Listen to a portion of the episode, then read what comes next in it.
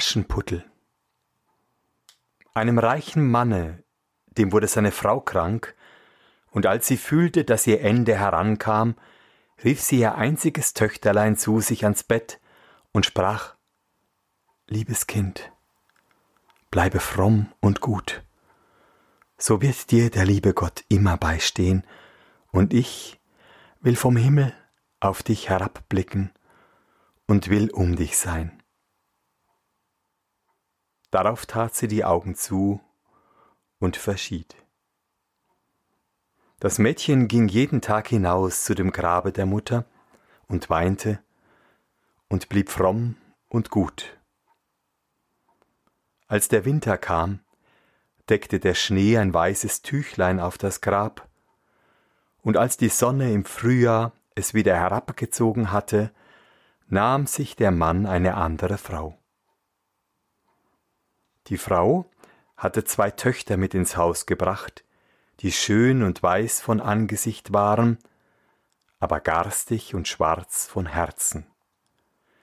Da ging eine schlimme Zeit für das arme Stiefkind an. Soll die dumme Gans bei uns in der Stube sitzen? sprachen sie. Wer Brot essen will, muss es verdienen. Hinaus mit der Küchenmagd! Sie nahmen ihm seine schönen Kleider weg, zogen ihm einen grauen alten Kittel an und gaben ihm hölzerne Schuhe. Seht einmal die stolze Prinzessin, wie sie geputzt ist, riefen sie, lachten und führten es in die Küche. Da musste es von Morgen bis Abend schwere Arbeit tun. Früh vor Tag aufstehen, Wasser tragen, Feuer anmachen, kochen und waschen. Obendrein taten ihm die Schwestern alles ersinnliche Herzeleid an, verspotteten es und schütteten ihm die Erbsen und Linsen in die Asche, so dass es sitzen und sie wieder auslesen musste. Abends, wenn es sich müde gearbeitet hatte, kam es in kein Bett, sondern musste sich neben den Herd in die Asche legen und weil es darum immer staubig und schmutzig aussah, nannten sie es Aschenputtel. Es trug sich zu, dass der Vater einmal in die Messe ziehen wollte. Da fragte er die beiden Stieftöchter, was er ihnen mitbringen sollte.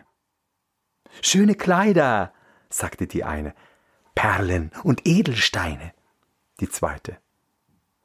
Aber du, Aschenputtel, sprach er, was willst du haben? Vater, das erste Reis, das euch auf eurem Heimweg an den Hut stößt, das brecht für mich ab. Er kaufte nun für die beiden Stiefschwestern schöne Kleider, Perlen und Edelsteine, und auf dem Rückweg, als er durch einen grünen Busch schritt, streifte ihn ein Haselreis und stieß ihm den Hut ab. Da brach er das Reis ab und nahm es mit. Als er nach Haus kam, gab er den Stieftöchtern, was sie sich gewünscht hatten, und dem Aschenputtel gab er das Reis von dem Haselbusch. Aschenputtel dankte ihm, ging zu seiner Mutter Grab und pflanzte das Reis darauf und weinte so sehr, dass die Tränen darauf niederfielen und es begossen. Es wuchs aber und ward ein schöner Baum. Aschenputtel ging alle Tage dreimal darunter, weinte und betete, und allemal kam ein weißes Vögelein auf den Baum, und wenn es einen Wunsch aussprach, so warf ihm das Vöglein herab, was es sich gewünscht hatte. Es begab sich aber, dass der König ein Fest anstellte, das drei Tage dauern sollte und wozu alle schönen Jungfrauen im Lande eingeladen wurden, damit sich sein Sohn eine Braut aussuchen möchte. Die zwei Stiefschwestern, als sie hörten, dass sie auch dabei erscheinen sollten, waren guter Dinge, riefen Aschenputtel und sprachen Kämm uns die Haare, bürste uns die Schuhe und mache uns die Schnallen fest. Wir gehen zur Hochzeit auf des Königs Schloss. Aschenputtel gehorchte, weinte aber, weil es auch gern zum Tanz mitgegangen wäre, und bat die Stiefmutter, sie möchte es ihm erlauben. Aschenputtel, sprach sie, bist voll Staub und Schmutz und willst zur Hochzeit. Du hast keine Kleider und Schuhe und willst tanzen. Als es aber mit Bitten anhielt, sprach sie endlich Da habe ich dir eine Schüssel Linsen in die Asche geschüttet, wenn du die Linsen in zwei Stunden wieder ausgelesen hast, so sollst du mitgehen. Das Mädchen ging durch die Hintertür nach dem Garten und rief Ihr Samentäubchen, ihr Turteltäubchen, all ihr Vöglein unter dem Himmel, kommt und helft mir lesen, die Guten ins Töpfchen, die Schlechten ins Kröpfchen. Da kamen zum Küchenfenster zwei weiße Täubchen herein, und danach die Turteltäubchen, und endlich schwirrten und schwärmten alle Vöglein unter dem Himmel herein und ließen sich um die Asche nieder. Und die Täubchen nickten mit den Köpfchen und fingen an, pick, pick, pick, pick. Und da fingen die übrigen auch an, pick, pick, pick, pick, und lasen alle guten Körnlein in die Schüssel. Kaum war eine Stunde herum, so waren sie schon fertig und flogen alle wieder hinaus. Da brachte das Mädchen die Schüssel der Stiefmutter, freute sich und glaubte, es dürfte nun mit auf die Hochzeit gehen. Aber sie sprach Nein, Aschenputtel, du hast keine Kleider und kannst nicht tanzen, du wirst nur ausgelacht. Als es nun weinte, sprach sie Wenn du mir zwei Schüsseln voll Linsen in einer Stunde aus der Asche reinlesen kannst, so sollst du mitgehen. Und dachte, das kann es ja nimmermehr. Als sie die zwei Schüsseln Linse in die Asche geschüttet hatte, ging das Mädchen durch die Hintertür nach dem Garten und rief Ihr zahmen Täubchen, ihr Turteltäubchen, all ihr Vöglein unter dem Himmel, kommt, und helft mir lesen. Die Guten ins Töpfchen, die Schlechten ins Kröpfchen. Da kamen zum Küchenfenster zwei weiße Täubchen herein und danach die Turteltäubchen, und endlich schwirrten und schwärmten alle Vöglein unter dem Himmel herein und ließen sich um die Asche nieder.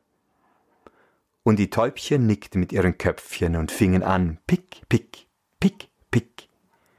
Und da fingen die übrigen auch an, pick, pick, pick, pick, und lasen alle guten Körner in die Schüsseln. Und ehe eine halbe Stunde herum war, waren sie schon fertig und flogen alle wieder hinaus. Da trug das Mädchen die Schüsseln zu der Stiefmutter, freute sich und glaubte, nun dürfte es mit auf die Hochzeit gehen. Aber sie sprach, es hilft dir alles nichts. Du kommst nicht mit, denn du hast keine Kleider und kannst nicht tanzen. Wir müssten uns deiner schämen. Darauf kehrte sie ihm den Rücken zu und eilte mit ihren zwei stolzen Töchtern fort. Als nun niemand mehr daheim war, ging Aschenputtel zu seiner Mutter Grab unter den Haselbaum und rief Bäumchen, rüttel dich und schüttel dich wirf Gold und Silber über mich. Da warf ihm der Vogel ein golden und silbern Kleid herunter und mit Seide und Silber ausgestickte Pantoffel. In aller Eile zog es das Kleid an und ging zur Hochzeit. Seine Schwestern aber und die Stiefmutter kannten es nicht und meinten, es müsse eine fremde Königstochter sein, so schön sah es in dem goldenen Kleide aus. An Aschenputtel dachten sie gar nicht und dachten, es säße daheim im Schmutz und suchte die Linsen aus der Asche. Der Königssohn kam ihm entgegen, nahm es bei der Hand und tanzte mit ihm. Er wollte auch sonst mit niemand tanzen, also dass er ihm die Hand nicht losließ, und wenn ein anderer kam, es aufzufordern, sprach er, das ist meine Tänzerin. Es tanzte, bis es Abend war. Da wollte es nach Hause gehen. Der Königssohn aber sprach, Ich gehe mit und begleite dich. Denn er wollte sehen, wem das schöne Mädchen angehörte. Sie entwischte ihm aber und sprang in das Taubenhaus. Nun wartete der Königssohn, bis der Vater kam, und sagte ihm, das fremde Mädchen wäre in das Taubenhaus gesprungen. Der Alte dachte, sollte es Aschenputtel sein? Und sie mussten ihm Axt und Hacken bringen, damit er das Taubenhaus entzweischlagen konnte, aber es war niemand darin. Und als sie ins Haus kamen, lag Aschenputtel in seinen schmutzigen Kleidern in der Asche, und ein trübes Öllämpchen brannte im Schornstein. Denn Aschenputtel war geschwind aus dem Taubenhaus hinten herabgesprungen und war zu dem Haselbäumchen gelaufen. Da hatte es die schönen Kleider abgezogen und aufs Grab gelegt, und der Vogel hatte sie wieder weggenommen, und dann hatte es sich in seinem grauen Kittelchen in die Küche zur Asche gesetzt. Am andern Tag, als das Fest von neuem anhub und die Eltern und Stiefschwestern wieder fort waren, ging Aschenputtel zu dem Haselbaum und sprach Bäumchen, rüttel dich und schüttel dich, wirf Gold und Silber über mich. Da warf der Vogel ein noch viel stolzeres Kleid herab als am vorigen Tag. Und als es mit diesem Kleide auf der Hochzeit erschien, erstaunte jeder Mann über seine Schönheit. Der Königssohn aber hatte gewartet, bis es kam, nahm es gleich bei der Hand und tanzte nur allein mit ihm. Wenn die anderen kamen und es aufforderten, sprach er, das ist meine Tänzerin.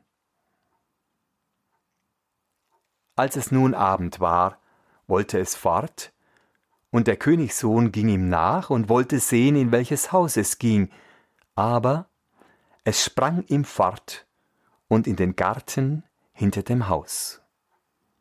Darin stand ein schöner großer Baum, an dem die herrlichsten Birnen hingen es kletterte so behend wie ein Eichhörnchen zwischen die Äste, und der Königssohn wusste nicht, wo es hingekommen war. Er wartete aber, bis der Vater kam und sprach zu ihm, Das fremde Mädchen ist mir entwischt, und ich glaube, es ist auf den Birnbaum gesprungen. Der Vater dachte, sollte es Aschenputtel sein?